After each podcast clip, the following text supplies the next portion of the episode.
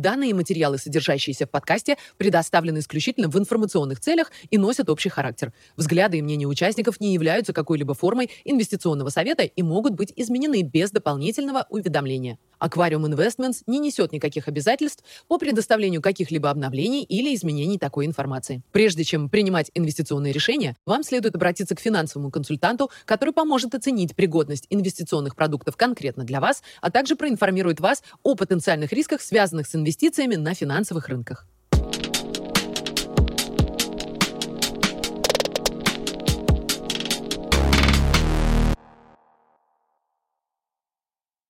Привет всем! Сегодня вторник, 20 июня, и мы с Никитой вновь записываем наш экономический обзор.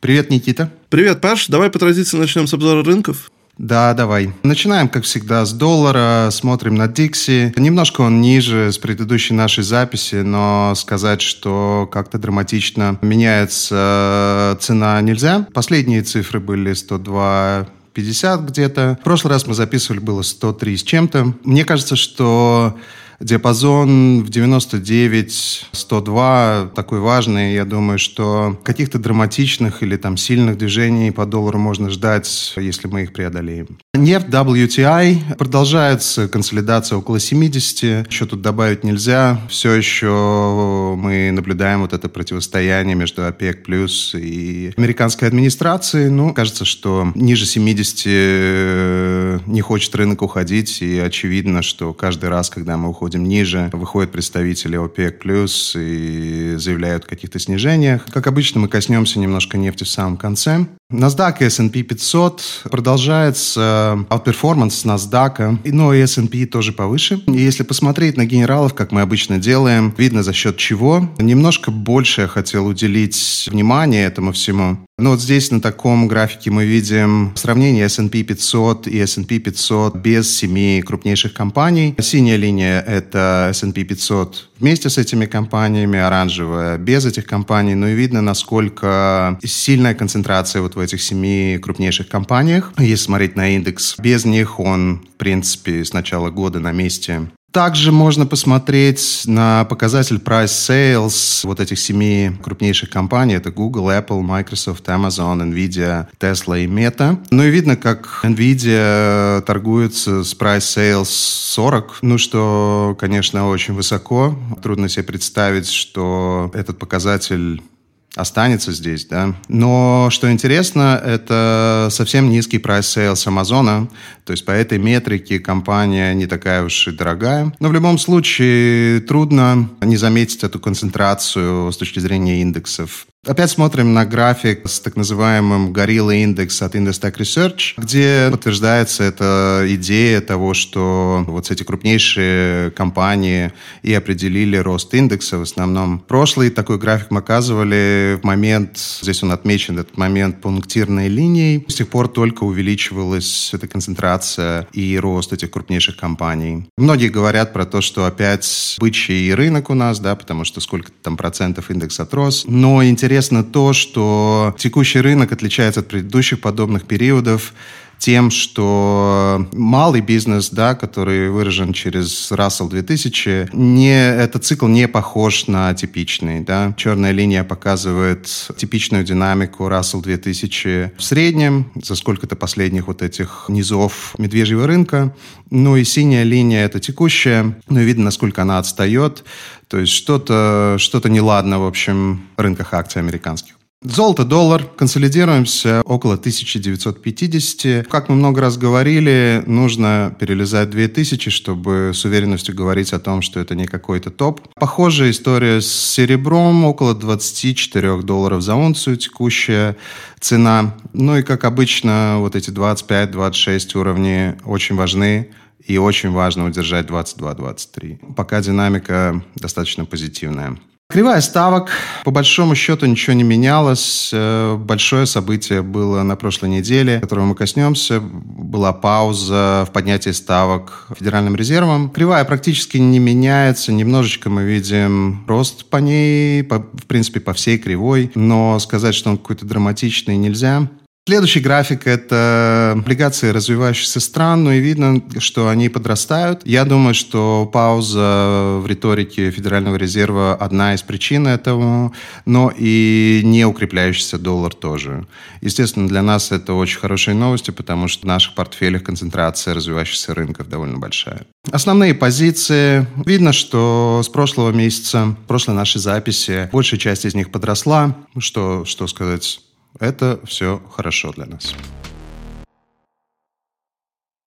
Спасибо, Паш. Давай теперь перейдем к событиям в США. Да, давай, конечно. Главным событием была остановка в поднятии ставок, на мой взгляд. И э, было заседание Федерального резерва, они ставку не подняли. В день заседания э, такую вероятность того, что они не поднимут, можно было оценить в 90%. То есть Федеральный резерв очередной раз сделал то, что рынок и ожидал от него. На пресс-конференции много говорил Паул про то, что это не остановка, что это такое ястребиная пауза, можно так это назвать.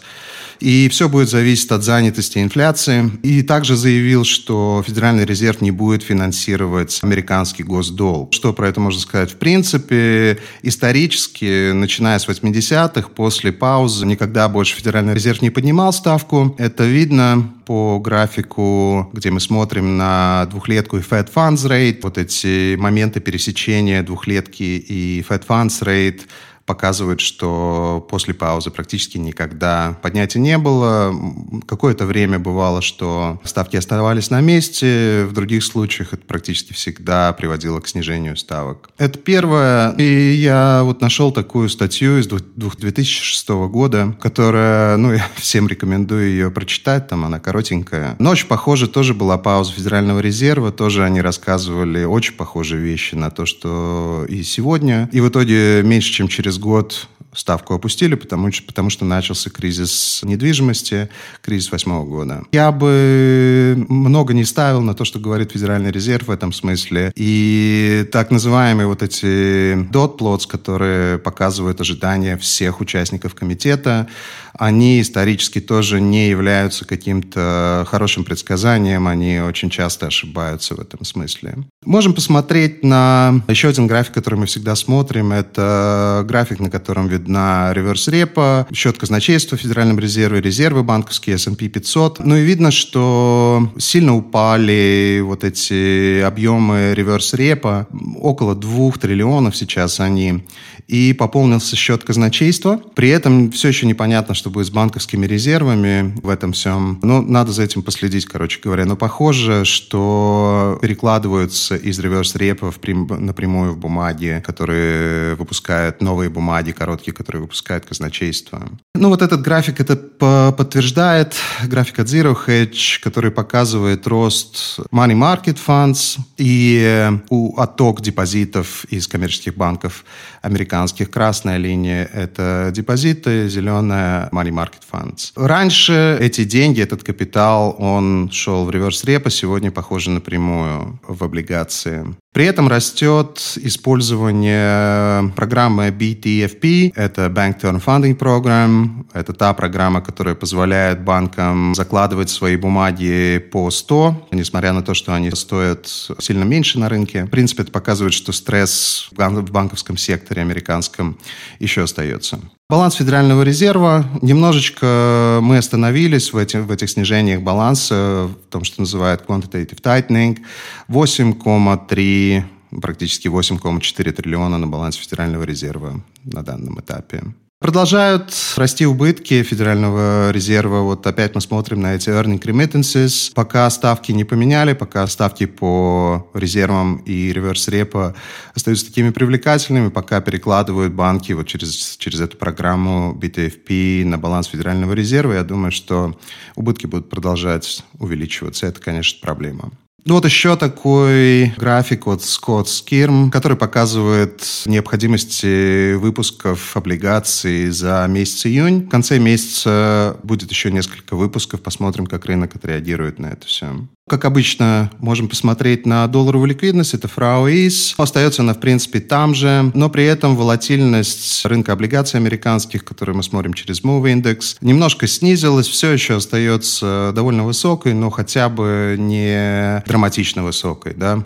Посмотрим, что будет вместе с этими выпусками и преобразованиями между резервами, реверс-репо и счетом казначейства, но вроде как мы увидели некую стабилизацию в этом смысле числе. Ожидание поставки на июль. Следующее заседание будет 26 июля, и на текущий момент, на 20 июня, Впереди еще целый месяц, все может поменяться, но на текущий момент рынок все еще ждет повышения на еще 25 базисов с вероятностью где-то в 70%. Посмотрим, да, я еще раз повторюсь, обычно Федеральный резерв после паузы, особенно через месяц после паузы, не поднимал, но мы живем в странные времена, может быть, в этот раз будет по-другому.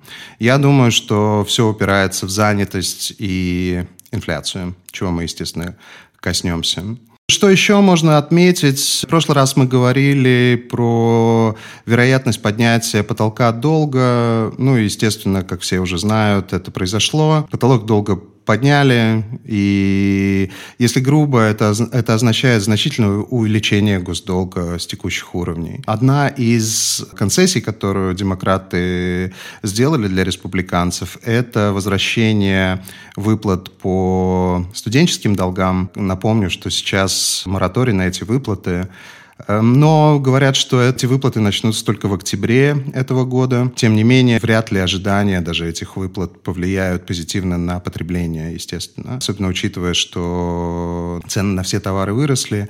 И, конечно, и аренды выросли, но все выросло. Обслуживание долго выросло, и дополнительное давление, дополнительные выплаты по студенческому долгу этому тоже не помогают. Скорее всего, это негативно влияет на потребление. По ряду подсчетов до конца этого года американскому казначейству придется одолжиться еще где-то на 2 триллиона. И, конечно же, это вопрос остается таким же, как и был раньше, кто это будет покупать и еще раз повторюсь, скорее всего, это внутренний рынок, то есть и вот это будет реверс-реп, это будут новые деньги с депозитов, заставят банки покупать, ну не знаю. Но достаточно большие необходимости, которые только растут, естественно. Можем, как всегда, посмотреть на экономические данные. Ну и здесь мы смотрим на занятость, э, как обычно, non-farm payrolls и household отчеты. Ну и видна такая довольно сильная разница. Non-farm payrolls показали плюсом 339 тысяч, тысяч рабочих мест, в то время как Household показал минус 300 тысяч, то есть дельта где-то в 600 тысяч, даже больше 650 тысяч. Еще раз я повторюсь, я смотрю на Non-Farm Payrolls как на сглаженную такую среднюю, может быть, да, это видно вот на этом графике, насколько более гладкая она. И от этих цифр трудно ожидать какого-то сигнала в коротком периоде. В то время как Household, меньше вот этих всех adjustments, нету death birth модели, которая добавляет или отнимает рабочие места ну, сугубо на предположениях того, новые бизнесы будут открываться или закрываться. То есть Household намного более динамичная серия, я бы сказал.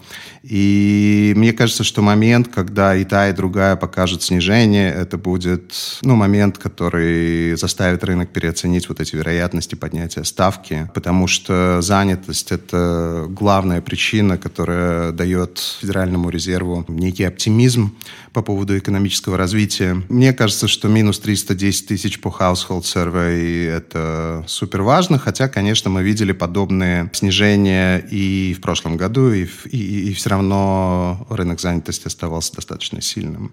То есть рано делать какие-то выводы. При этом, если посмотреть на лидирующие цифры в занятости, можно увидеть, что то, что называют temporary help, найм временных работников, обычно лидирует первым снижается или наоборот растет, и уже только потом, например, вот средние еженедельные часы работы уже потом догоняют ее. Этот индикатор снижается, и можно ожидать снижения занятости в более широком смысле. Здесь мы смотрим на вакансии и пособия по безработице. Вакансии остаются где-то около 10 миллионов рабочих мест. Много раз мы говорили про то, что эта серия спорная, и нужно со скепсисом на нее смотреть. Прежде всего из-за того, что количество опрошенных сильно снизилось после ковида. и насколько это, насколько там дублируются вот эти вакансии, тоже большой вопрос. Но интересно, что запросы по пособиям продолжают потихоньку расти, в принципе, как и ожидалось, и это логично, учитывая то, что мы говорили до этого. Тоже похожий график, который показывает те же временные рабочие места и увольнения вот, э, вот этих временных людей и сравнивают с потерями перманентной работы. Тоже похоже одно идет за другим. Да, я думаю, что не избежать ухудшения рынка труда, грубо говоря. Это же подтверждается вот этим графиком от ECRI, который показывает, что и establishment, и non-farm payrolls, и household, вот эти отчеты показывают снижение роста занятости. Розничные продажи год на год и месяц на месяц, ну, ничего в этом смысле не меняется. С учетом инфляции эти цифры негативные. Нельзя говорить о том, что спрос очень большой. Были цифры по инфляции, конечно же, как всегда, и они вышли ниже, чем ожидалось, не сильно, но тем не менее ниже. И последние цифры по потребительской инфляции американской 4% год на год. Ну и, как обычно, мы смотрим здесь на цены на, на импорт, на экспорт, производственную инфляцию, OER составляющую и Zero Rent составляющую. Все, все год на год. Ну и видно, что, как, как, всегда, как уже последнее время мы много раз отмечали, вот этот лаг между Owner Equivalent Rent и всеми остальными показателями инфляции. Особенно хочется выделить цены на экспорт американский, которые упали на 10% год на год. Но это однозначно дефляционная динамика, то есть э, не то, что роста цен в товарах нету, я бы сказал, что есть падение цен. Вот такой товарищ по имени Джереми Шварц не поленился и посчитал, какая была бы потребительская инфляция, если бы использовалась не OER, как э, в официальном индексе, а рыночные, рыночные показатели аренды. И видно, что если бы мы смотрели за рынком, а не брали вот эту сглаженную метрику, инфляция потребительская была бы уже ниже 2% на текущий момент. Если кто-то ждет, что Федеральный резерв будет поднимать ставку из-за того, что инфляция высокая, я думаю, что эти надежды напрасны. Я думаю, что инфляция будет снижаться и дальше, но, конечно, остаются фактором цены на энергетику, на сырье. Это может сильно все поменять, но пока я бы сказал, что больше шансов на снижение инфляции, чем на рост ее. Это вот подтверждает следующим графиком. Это City US Inflation Surprise Index, который тоже негативный, то есть все время инфляция выходит ниже ожиданий. Вот такой еще график мы сделали. Это потребительская инфляция американская год на год и изменение денежной массы американской год на год. Видно, как они, в принципе, коррелируют в обычное время. И масса денежная сокращается, естественно, ставки высокие, QT тоже влияет. И, скорее всего, инфляция тоже последует вниз да, за денежной массой общей. Рынок недвижимости один из тех секторов, которые поддерживают экономику и ВВП американский. В прошлый раз мы говорили, что, скорее всего, увидим негативные показатели год на год, и так оно и произошло. Кейс Шиллер, 20 городов, индекс ценовой минус 1,15 год на год. То есть можно сказать, что по факту в среднем цены в этих 20 городах за год упали. Ну вот еще такой хотел показать график от Zillow, даже это не графика, инфографика, которая показывает, в каких регионах, в каких штатах Америки больше падает недвижимость где-то растет. Да? Ну и видно, что это не униформно. Восточное побережье сильно больше падает, чем западное. Ну, может быть, из-за того, что и цены там больше выросли изначально, скорее всего.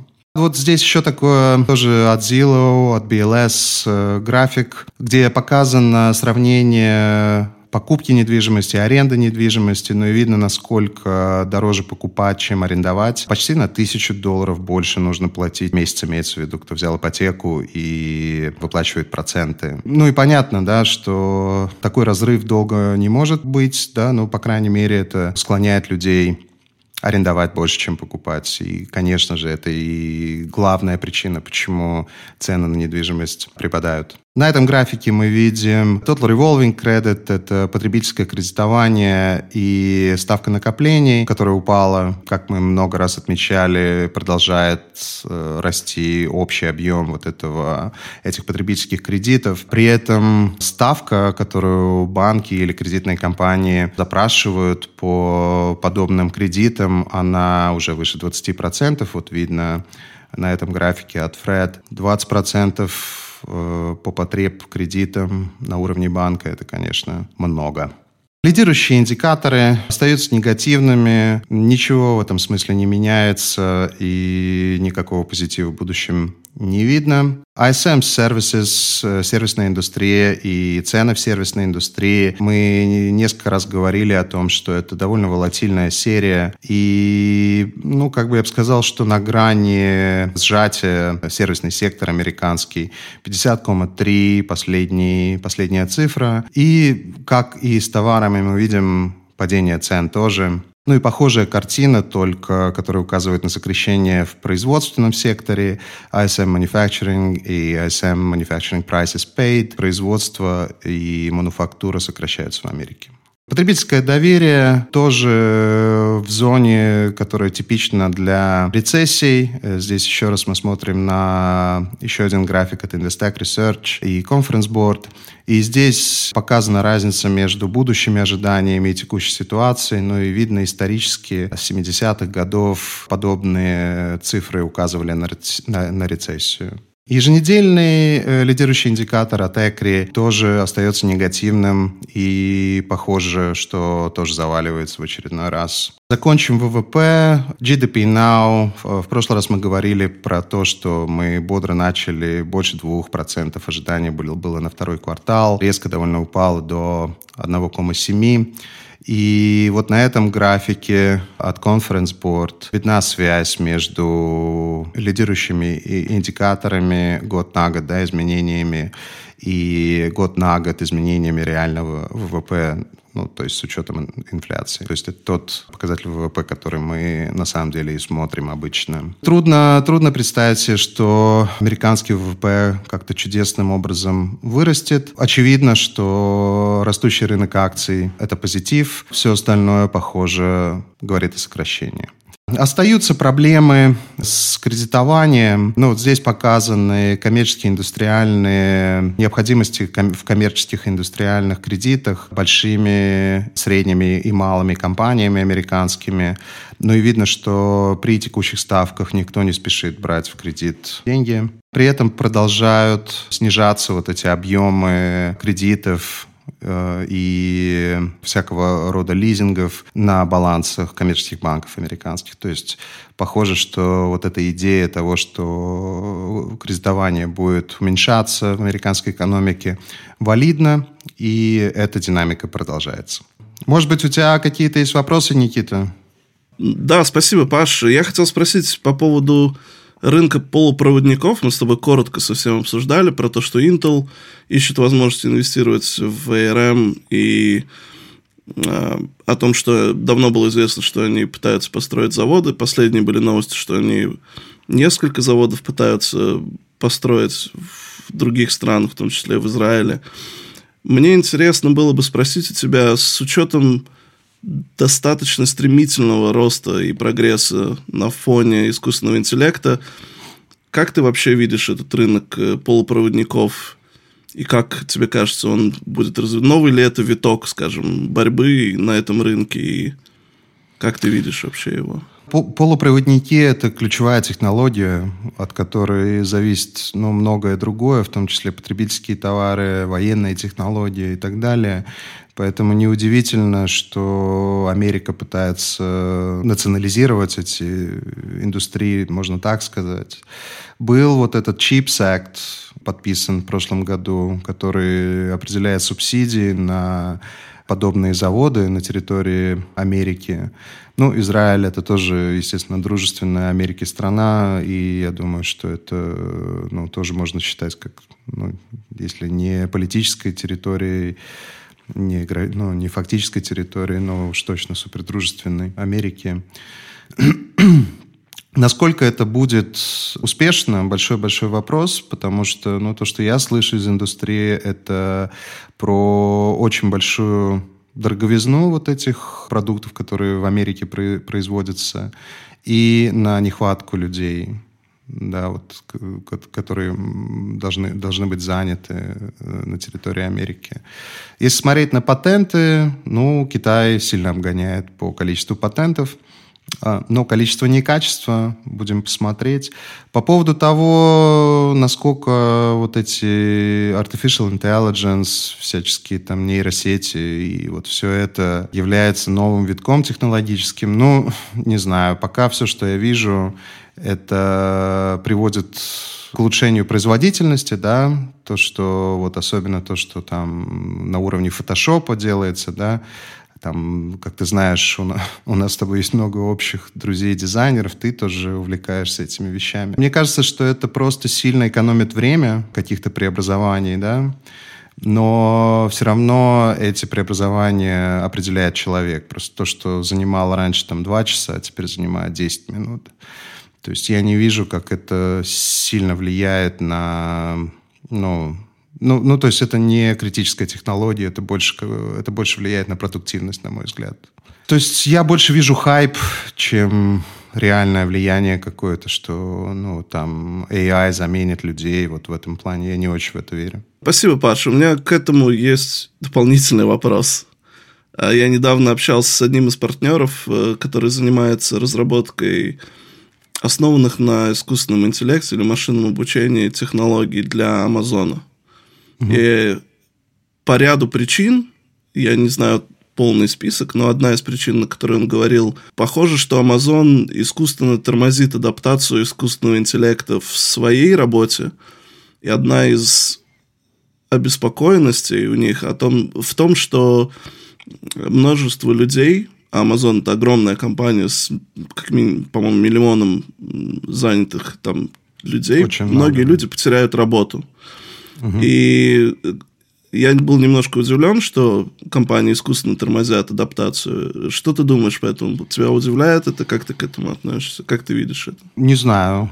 Надо углубляться, надо с твоим другом ну, общаться, ладно. Чтобы, ладно. чтобы понять, про что он именно говорит. Я не очень вижу эти, эту замену, mm. да, то есть я вот я уже в принципе сказал, что много об этом разговоров, но особенно вот э, мои друзья там из э, гейминг-индустрии, вот там многие говорят о том, что сильно можно уменьшить там количество иллюстраторов, например. Но Amazon, ну не знаю, там, по-моему, на складах в основном люди работают, да, такое ощущение у меня, такое восприятие. Ну, конечно, у них есть ну, вот эта клауд история большая. Наверное, про это речь больше. Чуть больше контекста вопросу. Сейчас множество задач, которые выполняет поддержка, лежат на людях, и у них уже достаточно давно есть основанная на машинном обучении технология, которая могла бы их заменить. Но они mm-hmm. тормозят этот процесс. И мне скорее интересно, насколько реалистично ты думаешь, что это замедление искусственное, сами адаптации компаниями. То есть технологии готовы в какой-то степени, но адаптация происходит медленнее, чем могла бы. Насколько ну, это реалистичный сценарий? Я, я думаю, что Amazon это суперкорпоративный зубр. То есть, если они могут сэкономить на зарплатах, они сэкономят на зарплатах. Я не верю в этот альтруизм, что они, ну, как бы болеют за людей и ну, просто ну, лишние деньги тратят. Ну, то есть, звучит нереально вообще угу. по мне. Окей. Okay. Мне тоже было сложно поверить, поэтому решил тебя спросить. Да, я, я с трудом в это верю. Я думаю, что ну, речь, похоже, о программистах идет здесь, да? То есть кодерах. О работниках поддержки и программирования, да. Да, то есть, ну, большой вопрос, насколько программистов можно заменить. Еще раз, много об этом говорят, но я пока не увидел таких подтверждений. Больше увидел подтверждений тому, что, ну, например, вот эти чат-боты очень много ошибаются. Ты их не можешь использовать, там, не знаю, в юриспруденции, например, потому что они ссылаются просто на, на несуществующие кейсы и прецеденты. Ну, потому что база такая, какая есть, да. То есть как бы больше народу не надо было, чтобы потом проверять этих ботов, да? Мне просто реально показалось это интересным. Я реально не мог поверить, что Amazon... Но этот э, чувак, он там...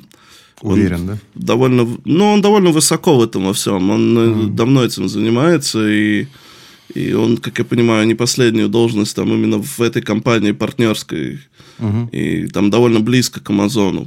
И он не сказал, что не может сказать, почему именно, типа, они до сих пор, например, не внедрили это там полноценно. Угу. Но одна из причин это потому, что они, по их подсчетам, примерно 10% угу. сотрудников, частично занятых и полностью занятых, просто потеряют свою работу.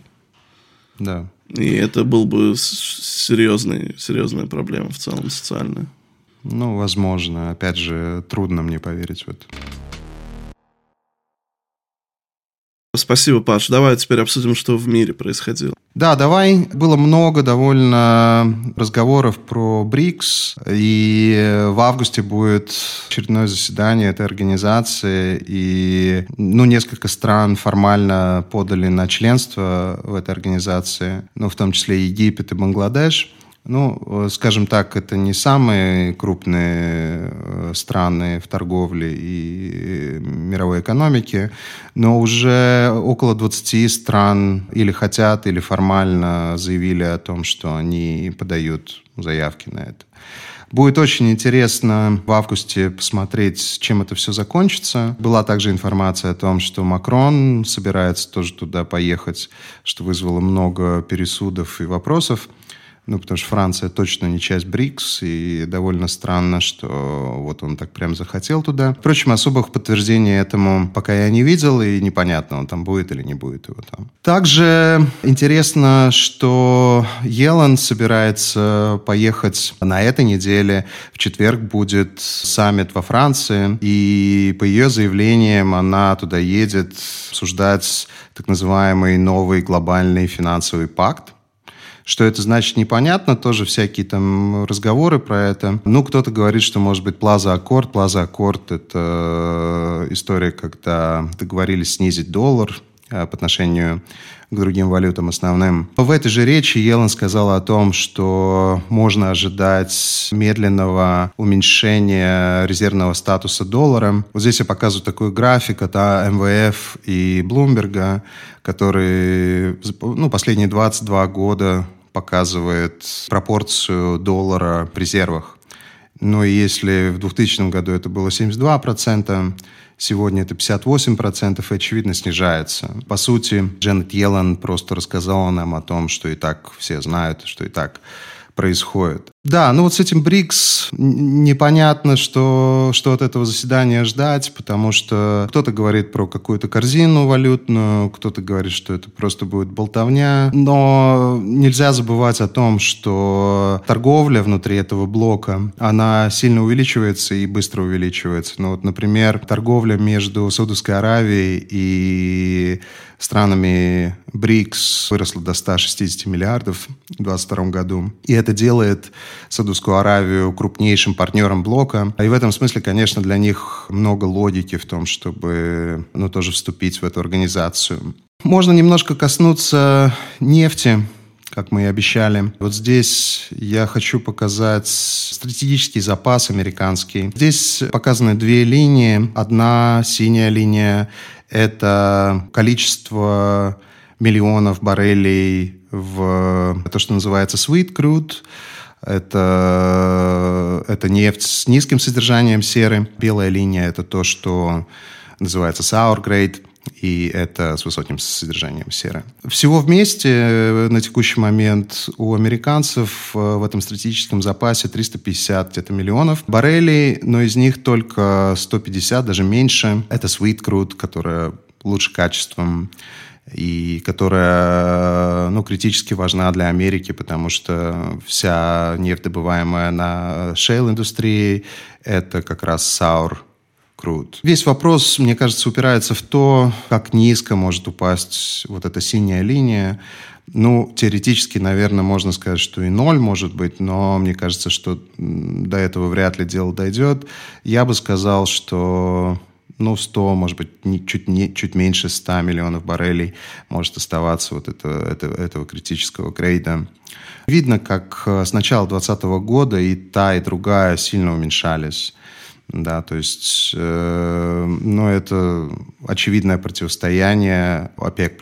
По ОПЕК+, тоже были новости. Они в очередной раз заявили о срезании на 1,4 миллиона. И в основном э -э это снижать будет Саудовская Аравия. И также Саудовская Аравия подняла цены, в принципе, для всех в разных пропорциях. И для Азии, и для Северной Америки, и для Европы. Никто, никто не собирается сдаваться. При этом тоже интересно, мы это упоминали, по-моему, в прошлый раз, но еще, еще раз было подтверждение от э, Департамента энергетики американского о том, что в августе они купят аж 3 миллиона баррелей по средней цене в 73 доллара за баррель. Странно, на фоне снижения там на 300 миллионов, ну вот эта покупка на 3 миллиона, она, конечно, выглядит очень странно. Интересно еще то, что Китай, наоборот, наращивает свой стратегический запас.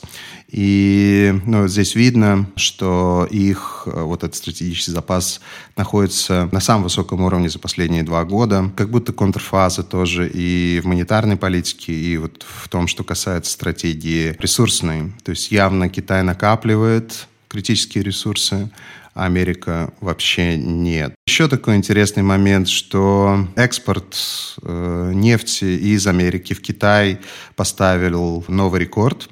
ну, то есть получается, что часть, по крайней мере, вот этого слива идет напрямую в Китай, да, я так это интерпретирую. Мне кажется, это интересно. Была еще такая новость, что Пакистан впервые оплатил поставку российской нефти в юанях. Это, это заявил министр энергетики страны. Синопек, э, китайская компания, подписала э, контракт на 27 лет с Катаром о поставках газа. Вся вот эта э, история с БРИКС, с нефтью, с транзакциями, она только набирает обороты, и ну, надо быть слепым, чтобы не заметить, мне кажется, вот эти изменения. Ну, такое это все. Точно что-то будет, но, но в какой форме и как это все будет преподноситься, конечно, большой вопрос. Что еще можно отметить из международных событий? Были выборы в Турции. Эрдоган выиграл, все там волновались. Мне даже рассказывали, что крупные, крупные бизнесмены турецкие на время выборов уезжали из страны, боясь каких-то последствий. Но произошло все достаточно мирно, слава богу. Эрдоган опять победил. Ну и здесь я показываю облигацию одну турецкую, деноминированную в долларах, ну и видно, да, вот это э, резкое падение в прошлом месяце и такой же резкий баунс обратно. Падение на том, что второй тур там будет непонятно было, выиграет, не выиграет. Но, в принципе, все, я бы сказал, нормализовалось в этом смысле. В Европе также подняли ставку на прошлой неделе. Ну и вот здесь я показываю ожидания по ставке, но и видно, что как минимум 2 по 25 рынок ожидает еще. Эффективная ставка сейчас 3,15, но если смотреть на годовой, годовой Юрибор, он где-то 4, но это близко к терминальной ставке, которую просирует на овернайтах ЕЦБ и вот эти ожидания вероятности ставки в будущем. Еще можно отметить, много пишут про рост цен на природный газ в Европе. Ну и вот здесь мы показываем это на один месяц форварда. В процентах, если брать самый низ, это довольно много, но это даже близко не похоже на прошлое лето, когда мы до 300 доходили вот в, этой, в, в, в этом индексе. Можно предположить, что газ будет расти, конечно, это время наполнений запасов, да, и всего такого. Все еще остается неопределенность в том плане, сколько этого газа нужно э, Европе, и как его замещать, и чего с этим всем делать. Но пока я бы не, ну, не стал паниковать по этому поводу, да, мне кажется, что в среднем цены достаточно низко пока что. Но, конечно, надо следить за этим. Спасибо, Паш. Давай теперь обсудим портфель. Да, давай. Как обычно, адрес portfolio.qrm.com, логин AQRM, пароль AQRM. Ну и как мы в самом начале говорили, э, месяц для нас неплохой. Да, ну, в основном этот прирост за счет роста облигаций развивающихся стран и ряда акций э, развивающихся стран. Ну, аргентинские акции повыше, бразильские акции повыше. Но, в принципе, мне кажется, что есть причины думать о том, что мы дошли до вот этой критической точки и, и видим разворот на развивающихся рынках, что касается облигаций, в том числе и акций. Естественно, учитывая нашу экспозицию, да, мы можем посмотреть быстро географически географический сплит, да, наш. Ну, видно, что довольно много у нас этого добра. Видим рост, можем посмотреть за месяц. В прошлый раз мы записывали, по-моему, это было 19 мая. Да, ну, довольно сильный рост предыдущей записи. Да, то есть как бы... Мне кажется, что, как, и, как и раньше я говорил, перформанс наших портфелей, в том числе среднего вот этого портфеля, напрямую зависит от динамики доллара. Одна из причин роста доллара – это, естественно, увеличение ставки, но так как Многие поднимают ставку, и так как доллар особо не растет, и похоже, что цикл закончили. Ну, мое базовое ожидание, что цикл поднятия ставок в Америке закончился. Я думаю, что есть все причины оставаться оптимистичным в этом смысле. То можно сказать о перестановках в портфеле. Ну, у нас были небольшие инвестиции в эти фанги, да, и на прошлой неделе мы большую часть их закрыли. Экспозиции на технологический сектор американский. Вообще нет, но он и был очень-очень маленький. Немножко добавляли бразильских акций. Там происходят всякие интересности в этом смысле. Я думаю, что тоже довольно большой потенциал там есть. Можно подумать об этом, на мой взгляд. Вот, так что, в принципе, все остается позитивно. Ну и надеюсь, что мы наконец перейдем вот этот рубеж, да, с которого мы начали наши записи. Да. Думаю, что вполне резко может эта переоценка произойти. Как-то так. Всем спасибо, жду, жду вопросов, жду комментариев. И, как обычно, встретимся в следующем месяце.